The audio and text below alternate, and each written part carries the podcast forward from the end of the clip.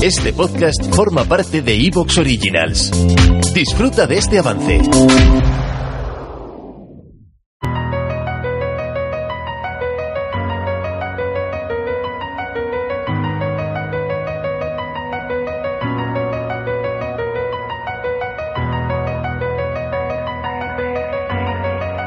El universo tiene 13.800 millones de años y todos sabemos que comenzó con el Big Bang. Lo que quizás no tengamos tan claro es todo lo que sucedió en esos primeros instantes del universo. Es algo que resulta realmente interesante porque en muy poco tiempo, sobre todo si lo comparamos con la edad actual del cosmos, nos encontramos con que se produjeron cambios muy profundos. Y es algo que resulta tremendamente llamativo. Seguramente el caso más destacado, el ejemplo más destacado y el que cuesta más de visualizar es la inflación. Fue algo que duró muchísimo menos de un segundo, de hecho duró muchísimo menos de lo que tardamos en pestañear y provocó que el universo se expandiese a algo de varios años luz de extensión. Es algo que cuesta poner en perspectiva porque estamos hablando de tamaños que son muy difíciles de imaginar. Es muy difícil de visualizar. Y lo peor de todo es que nos puede parecer una locura, pero en realidad no es el único cambio extremo que sucedió en las primeras etapas del universo y es algo muy interesante repasar la historia del cosmos, ver cómo ha ido cambiando, cómo fueron esos primeros instantes y descubrir, por ejemplo, todas las cosas que pasaron en el primer segundo de existencia del universo. Porque en un solo segundo, que para nosotros no es nada, casi casi, el universo pasó por cambios profundísimos. Y es muy interesante, es muy llamativo porque nos sirve para ver cómo, aunque podría parecer lo contrario, el universo no es un lugar casi inalterable en el que el tiempo parece pasar muy lentamente porque apenas hay cambios. El universo puede ser también un lugar extremadamente dinámico, especialmente si nos remontamos a su pasado o pensando en la actualidad si hablamos de lugares como los agujeros negros o las regiones de formación de estrellas. En cualquier caso, en este programa lo que vamos a hacer es remontarnos al nacimiento del universo, al Big Bang. Vamos a ver qué pasó en el Big Bang y cómo ha ido cambiando el universo desde esos primeros instantes, porque es una historia que resulta muy interesante y también muy complicada, porque las herramientas que tenemos son las que son. Podemos analizar la historia del universo hasta prácticamente sus primeros instantes, pero no se puede observar, no tenemos esa tecnología y aunque la tuviésemos, observar el Big Bang tal cual no se puede, aunque sí se podría detectar a través de ondas gravitacionales y de hecho es una de las grandes esperanzas de la astronomía moderna, pero todavía no ha sucedido y aún así vamos a ver que hay material más que suficiente para poder contar una historia que resulta francamente impresionante. Así que vamos a hacer un viaje hacia el pasado del universo. Soy Alex Ebeiro, divulgador científico, y esto es Astrobitácora.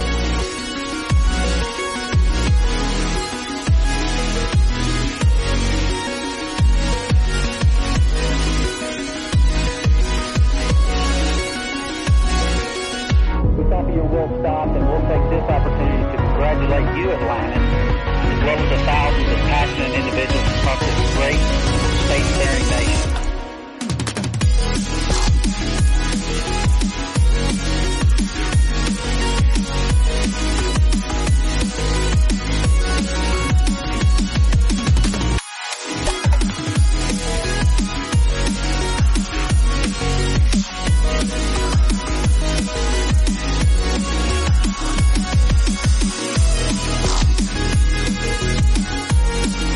Y como ya es tradición, vamos a empezar repasando primero las noticias más interesantes de las últimas dos semanas que nos han dejado algunos estudios que la verdad es que resultan bastante interesantes. Uno, por ejemplo, es sobre la lluvia en los exoplanetas que podemos encontrar en otros lugares de la galaxia.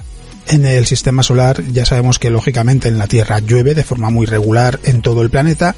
También sabemos que en Titán, el satélite de Saturno, llueve de una forma muy regular, pero puede que tengamos más dudas al preguntarnos cómo es la lluvia y las condiciones en otros lugares de la Vía Láctea. En la Tierra, el ciclo hidrológico es una parte muy importante de nuestro clima.